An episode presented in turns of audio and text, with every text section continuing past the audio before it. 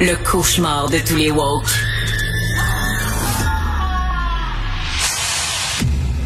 Alors, euh, je parlais de lancement de livres tantôt avec Mathieu Bocoté. Il y a un lancement de livres important aujourd'hui parce que c'est le Salon du livre de Montréal et c'est mon ami et collaborateur à l'émission Guy Perkins qui lance son premier livre, Les chimpanzés rêvent-ils d'un paradis des bananes? Comment j'ai fait une croix sur la religion? J'adore le titre. Euh, un livre extraordinaire. Préface de cul. préface est pas bonne, écrite par Richard Martineau de la Marne, le préface, mais le livre est super bon. Euh, salut Guy, écoute, c'est à 3 heures ton lancement. Euh, oui, officiellement, c'est cet après-midi. Euh, j'ai été au Salon du Livre, ce qui a commencé hier. Il y a plus de gens qui le savaient. C'était tranquille hier, mais c'est cet après-midi que ça se passe de, de 3 à 7. OK, et c'est... Au, au, Salon du Livre de Montréal. Salon du Livre, mais, mais Au stand de 1025 au Palais des Congrès. OK, au Palais des Congrès. Alors, ton premier livre, c'est important, là, un premier livre. Hein? Euh, vraiment, c'est ton, ton bébé, tu as travaillé dessus longtemps. Est-ce que tu es content? On dirait que je le réalise pas encore.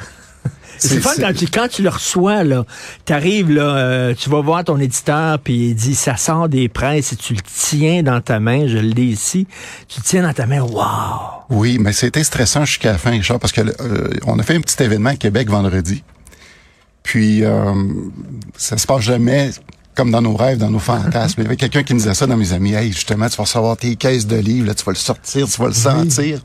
Puis j'avais mon événement 7 heures à Québec vendredi dernier. Puis à deux heures, on n'avait toujours pas les livres en les. on stressait un peu. C'est qu'il a, fallu, il a fallu courir après le transporteur. À cause de la tempête, il y a eu toutes sortes de, de, de patentes qui Alors, sont écoute, arrivées. je, je te connais depuis quelques années et je, je savais que tu avais un bon sens de l'humour, que tu lisais beaucoup, que tu t'intéressais beaucoup à toutes les histoires de religion et tout. Mais je ne savais pas que tu avais cette plume. Ça a été une découverte pour moi quand tu m'as envoyé ton manuscrit en disant est-ce que tu veux écrire la préface? J'ai dit bon, je vais le lire avant puis je te dirai après. Et je suis tombé en bas de ma chaise. T'écris vraiment Ben, bien. merci Richard, je prends le compliment avec plaisir. Euh, mais par contre, je pense qu'on s'est on s'est fait peur toutes les deux, hein. Parce que bon, c'est beau de dire je, je vais écrire un livre, j'étais motivé, puis j'avais un- ben, j'avais- j'avais 30 ans quand même là, de, de, de, de choses qui s'accumulaient avec toutes les lectures que j'ai faites. Mais là, maintenant, de passer à l'acte puis de le faire, ben là, c'était le fun, j'ai eu du fun. Moi, j'ai j'ai- j'ai fait une pause professionnelle pour écrire ça, mais quand je t'ai envoyé le livre, j'ai eu un doute. J'avais beau le relire, puis tout ça, on a fait la correction, puis euh, là, je t'envoie ça avec toute la dot. J'ai dit, je t'ai tué, j'ai dit, Richard, lis ça, mais par contre, t'es pas confortable, on, on tire la plug. Et je t'ai fait une mauvaise blague. Non, non, j'ai, écrit, en disant euh, je peux pas écrire la préface de ce livre-là. Et euh, te paniqué un peu, mais Oui, non. mais c'est bon, Richard, parce que non, c'est pas une micro-agression, c'est pas une agression. J'étais pas en crevette dans un coin chez nous. C'est bon de se faire des blagues, de se challenger, puis de. C'est un livre sur la religion. Est-ce qu'on peut dire que c'est une charge contre la religion? Est-ce que tu es en train de faire la leçon aux croyants, les traitant de maudits niaiseux? Absolument pas. Moi, dans le fond, ce que je fais là-dedans, oui, il y a une critique, c'est une critique contre l'obscurantisme religieux, les croyances irrationnelles, les mouvements sectaires, ésotériques. Mais je voulais aller au-delà de ça parce que c'est trop facile. C'est niaiseux, c'est en quoi vous croyez, puis vous êtes une gang de caves, ce qui est pas le cas parce que l'humain fait ce que l'humain fait. Ce serait le genre d'affaires que je ferais, moi, par exemple. T'es une gang de cartes, Ben, vous êtes niaiseux, mais toi, t'es allé plus loin que ça. Oui, oui, ben écoute, là, là, là, j'ai, j'ai quand même mis mon, mon côté euh, justement scientifique, critique scientifique, parce que je, je regarde justement le phénomène religieux sur à peu près toutes les coutures, c'est-à-dire sur l'aspect philosophique, théologique, biologique, historique, anthropologique, parce que c'est, on, est programmé pour croire. On a un cerveau qui est limité. Euh, on- le cerveau reçoit une tonne d'informations, puis il est capable d'en en traiter 10% euh, Ce qui fait le cerveau, lui, c'est qu'il prend des raccourcis. Puis souvent, pour donner un sens à ce qui va autour de lui, ben, il prend des raccourcis en fonction du bagage qu'il a. Fait que si toi, ton bagage, c'est un bagage qui, qui est religieux, ben justement, tu, tu vas voir ton environnement sous l'angle religieux. Puis si tu te connais pas, justement, faut, faut, faut apprendre à voir qu'est-ce qu'il y a derrière ça. Puis les gens adhèrent à des, soit des idéologies, que ce soit politiques même, religieuses, puis sans savoir pourquoi ils font ça. C'est qu'à un moment donné, moi, ce que j'invite les gens là-dedans, c'est de, de s'arrêter, puis s'introspecter, voir, OK, toutes les, les, les, les, les- euh, la culture que j'ai, les croyances que j'ai, d'où ça vient, est-ce- qu'est-ce qui m'appartient là-dedans, est-ce que je sais qu'est-ce qu'il y a derrière ça? Dans le fond, moi, je me, je me donne le rôle du petit chien Toto, là, dans, dans le magicien d'Oz. Je vais tirer le rideau pour voir qu'est-ce qu'il y a derrière. Puis, OK, euh, mais il y a la religion et il y a les religions. Oui. Les religions, c'est les institutions organisées qui euh, souvent soit euh, ont besoin de nous pour leur argent, etc. Et la religion, c'est c'est la- tu sais, est-ce que tu es émerveillé devant le monde, toi? Est-ce que ça t'arrive l'été de regarder les étoiles? De dire c'est infini. Déjà, là, pour notre cerveau, l'infini, c'est impossible. Il y a des milliards d'étoiles avec des milliards de planètes. Euh, la façon dont le corps humain fonctionne, les plantes, les animaux, tu dis c'est tellement merveilleux, c'est pas arrivé tout seul. C'est le réflexe qu'on a, c'est ce qu'on appelle le, le, le, le, le le- l'approche du dieu euh, bouche-trou, le dieu des lacunes, c'est-à-dire on, on, on va toujours comme humain à vouloir attribuer une cause à quelque chose. Donc la cause qu'on suppose, c'est qu'il y a Dieu. On le vu, on en a parlé dernièrement avec le livre qui a été publié. C'est un petit peu l'approche qu'ils ont, eux, c'est de dire, bon, OK, euh, on va pas revenir avec euh, la, la- la création qui est décrite dans la Genèse, mais on va se baser là sur euh, sur le Big Bang. Puis là, ben ok, là maintenant c'est le Big Bang. Puis il y a quelqu'un qui est en arrière qui a allumé la allumette, là, puis ben, le Big Bang est arrivé. Oui. C'est sûr que c'est tentant de penser comme ça, mais encore là, faut avoir quand même l'humilité de dire pour l'instant, on le sait pas. C'est merveilleux. Oui, je m'assois, je regarde Non, mais- les étoiles, je suis contemplatif. mais ça a tout le temps été là. Ça, Il y a ça- personne qui a créé ça. euh, Qu'est-ce qu'il y avait avant? Bon, encore là, ben, ben, il n'y avait pas d'avant parce que le temps est arrivé en même temps que le Big Bang. Euh, puis après ça, ben si on veut jouer cette game-là, ben euh, si on, on dit qu'il y a toujours une cause à quelque chose, ben on, on- qui si Dieu a une cause lui aussi, parce que si Ben la oui. réalité a une cause, puis que Dieu était là, mais c'est qui qui a créé Dieu? Parce Ben qu'à un oui. moment donné, là, on peut faire la boucle à, à l'infini. Et puis euh, moi, ce que je me pose justement dans dans la section qui euh, qui résume là, la Bible. Parce que tu sais, dans la Bible, il explique que Dieu, il est là, qu'il il a l'air, ben, on pense qu'il se parle à lui ou qu'il parle à d'autres. Là, on sait plus si Dieu est tout seul, il est avec quelqu'un. Puis la question, je me pose justement de la façon que c'est décrit dans la Bible. Là, il dit et, la lumière fut. Mais là, la question que je me pose, c'est faisait combien de temps qu'il était là, assis dans le noir? Puis était où la switch? Bon, ben, ouais, t'as où la switch? S'il créait la lumière là, est-ce qu'il était dans le noir? Puis qu'est-ce qu'il faisait là? Puis Mais c'est des grosses questions existentielles. On, ne- on prend pas le temps des fois, dans- on est poigné dans le quotidien, mais, mais tu sais, c'est... dire, Tu sais, des fois, tu fumes un joint puis tu, pars- tu pars, là, tu poses ces questions-là. C'est quand même des grosses questions. Et toi, ça toi, a tu- servi justement au concept de mon livre. là. Et ce que j'aime de ton livre, c'est que tu entremêles de façon très habile tes réflexions sur euh, le phénomène de la religion et ton histoire personnelle. Parce que tu es né dans une famille très croyante. Oui. Oui, puis euh, j'étais dans une société qui était très croyante aussi, parce que bon, moi je suis né au milieu des années 60. Euh, c'était la fin de la grande noirceur où il y avait une certaine hégémonie de l'Église catholique sur la société québécoise. Et en même temps, il y avait la Révolution tranquille, c'est qu'on était comme euh, sur la clôture. Fait que j'avais la famille qui me poussait justement vers la religion et même l'environnement, puisqu'on allait dans des, des commissions scolaires euh, euh, confessionnelles à l'époque. Et puis, il y avait la Révolution tranquille, il y avait une émancipation qui arrivait. Ça fait que là, tu allais dans les écoles, puis tu avais des profs qui étaient justement très avant-gardistes, qui voulaient pousser justement des nouvelles idées. Fait que là, j'étais comme confronté à ça.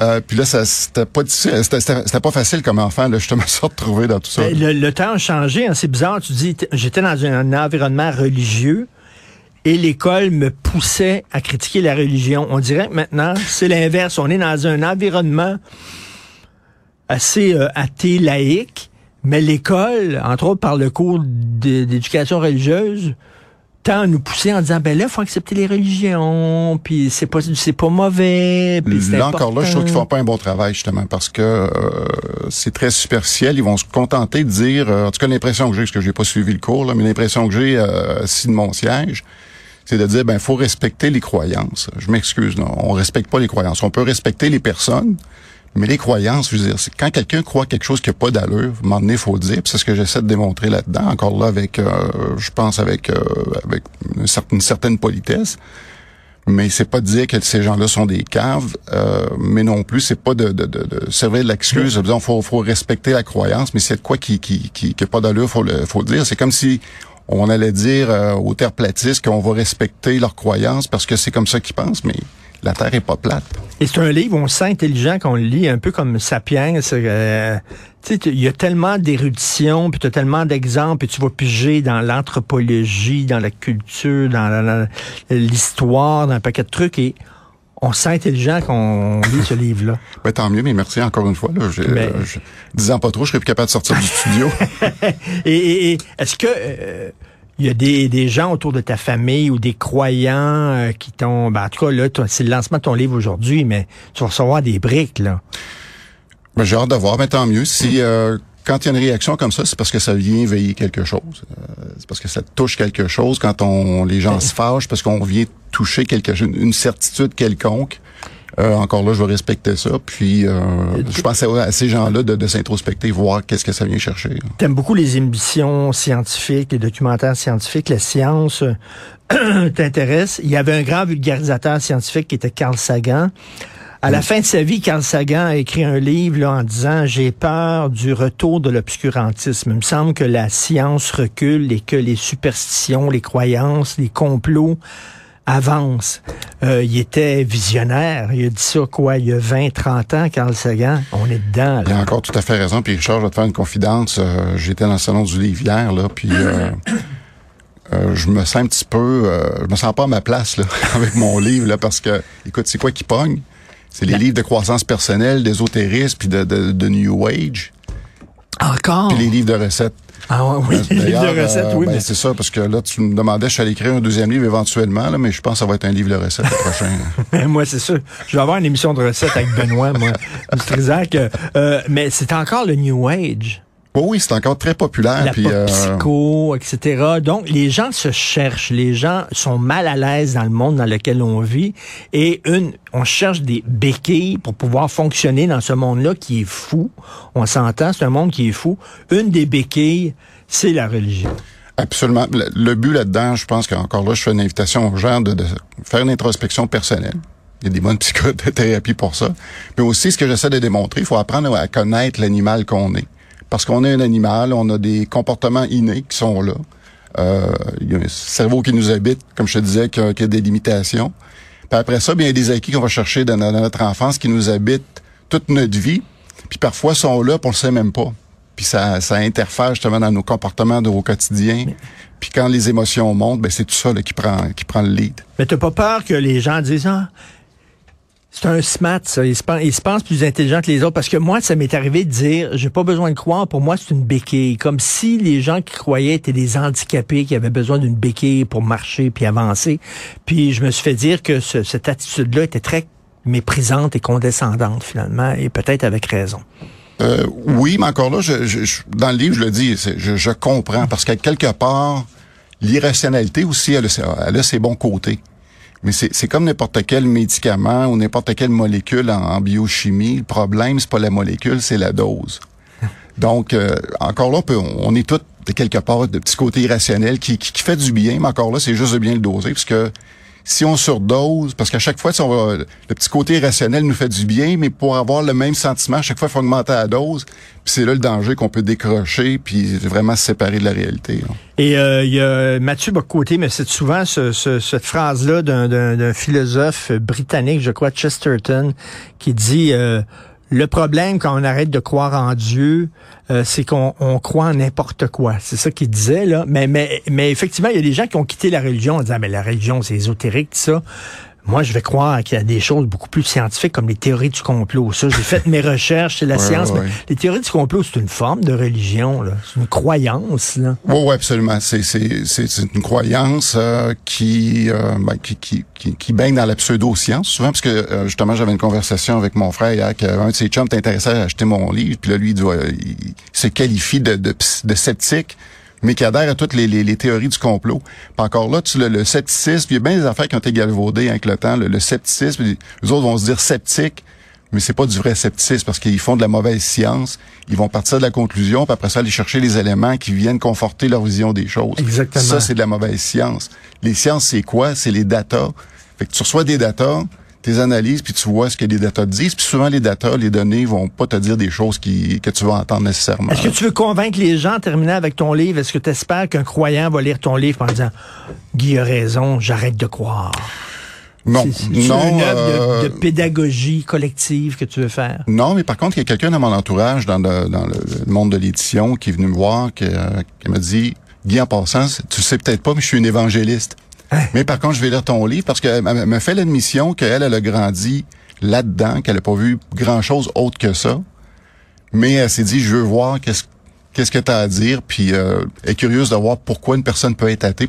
Parce que je peux comprendre que pour elle, c'est Mais- elle a difficulté à concevoir que quelqu'un ne peut pas croire. Non, mais attends une minute. S'intéresser à quelqu'un qui ne pense pas comme toi, c'est de plus en plus rare dans notre société. J'ai trouvé ça formidable. Bravo. Moi, je l'ai vraiment, j'ai dit garde bravo. euh, puis je veux pas te convaincre de rien, puis je respecte ton ton ton, ton choix.